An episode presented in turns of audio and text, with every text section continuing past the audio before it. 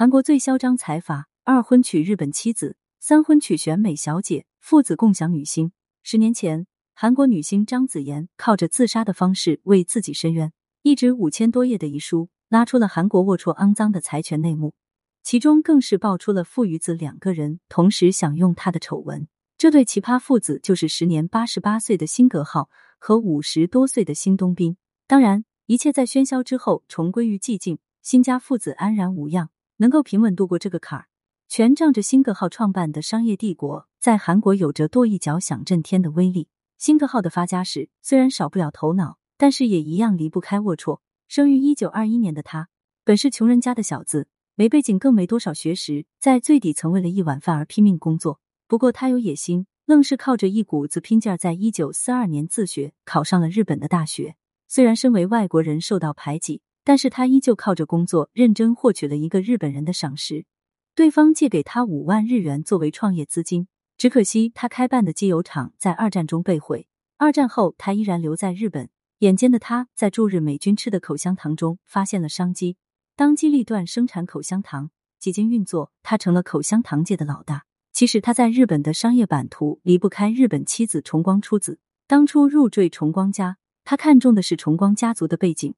重光出子的叔叔是日本前外相、二战甲级战犯重光葵。虽然重光葵被审判，但是仅仅服刑一年就被释放，还当上了副首相。能得到重光出子的青睐，辛格浩做梦都能笑醒。为了表示对妻子的爱，他还改了日本名字重光武雄。当初辛格浩在去日本之前就已经娶妻生子。他跟重光出子卿卿我我时，他的第一任妻子还在韩国老家照顾老人和女儿。这个可怜的女人就这样被辛格浩一脚踢开。辛格浩在日本创建了乐天集团。其实“乐天”这两个很日本，它来源于日本一本有名的小说。乐天是一个日语的音译。战争结束，随着时间的推移，日韩之间关系逐渐破冰。辛格浩在四十六岁这年瞅准时机回韩国发展。他走的还是在日本的老套路，官商互惠。恰好那时朴正熙正为发展经济发愁，辛格浩轻易把他拿下。到青瓦台聊完天之后。乐天摇身一变，从糖果业跨界到了酒店业，之后届时在韩国零售、地产、影视等领域火力全开。这时候，辛格浩的日本妻子已经是半老徐娘，容颜肯定比不上年轻的小姑娘。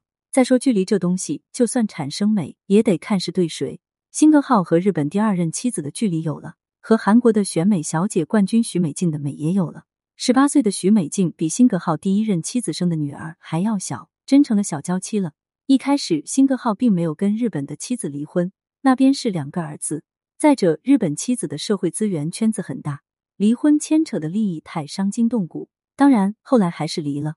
徐美静和她的女儿辛由美终于有了名分。辛由美出生时，辛格浩已经六十一岁，老来得女，自是高兴异常。辛格浩虽然宠爱幼女，但是掌管乐天的还是日本的俩儿子。不过，他也有偏心。让长子新东主掌管形势大好的日本乐天，次子新东彬则经营着不太好的韩国乐天。虽说新东彬和老头子一样不是什么好鸟，父子俩竟然玩弄同一个女星，但是在经营上却是一把好手。起步晚的韩国乐天竟然赶超了老资格的日本乐天。本来这一切争斗都是在暗地里，但是张子妍在二零零九年自杀之后的遗书，把父子俩翻到了台面上。虽然这种无耻之人让世人愤恨。但是辛格浩愣是靠着强大的手段给压了下来。不过辛格浩和他的二儿子辛东彬之间的脸面可就挂不住了。恰恰这时俩儿子又暗地里争抢乐天，老头子一气之下帮着大儿子把小儿子从乐天赶了出去。不要以为这是结局，在日本还有一个重光出子，老太太不出马就不算定局。他偏爱小儿子辛东彬，于是调动他在日本的一切力量，反手间扭转乾坤，辛东彬成了乐天的掌门人。败北的辛格号自然不甘自己一生的心血就这样拱手让人，但也只能是撂狠话，一辈子绝不原谅辛东彬。其实应该是恨死了日本妻子重光出子吧。可是新东兵会经营又怎样？狂人说蠢话才是真的蠢。就在乐天意气风发的向全世界进军时，他们也向美国的萨德反导系统抛去了橄榄枝。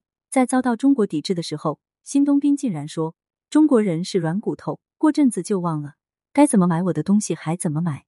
一句话让乐天一个月的时间关掉了在中国的八十七家超市。即使新东兵狂砸二十一亿，也挽不回中国的市场。只能在二零一七年灰溜溜退出。这才仅仅是乐天寒冬的开始。朴槿惠被闺蜜完美出卖，也大大使得乐天内部震荡。都知道，在韩国，官和商的勾结是公开的秘密，韩国的哪一个财阀都经不起调查。乐天也是。二零一七年，乐天被调查，辛家一家人站在了被告席上，整个家族成员齐齐整整的站在法庭上，在韩国财阀圈里还是头一遭见。九十六岁的辛格浩虽然坐在轮椅上，但是气势一点都输。他挥出拐棍，张嘴飙出一口标准纯正的日本话，嚣张的表示：“乐天是他一手创建。”谁敢判他？谁能判他？他这话还真标对了。乐天几十年的经营，喂饱了几任总统，的确不能深挖。最后，即便是判了四年刑期，也是以有病为由终止。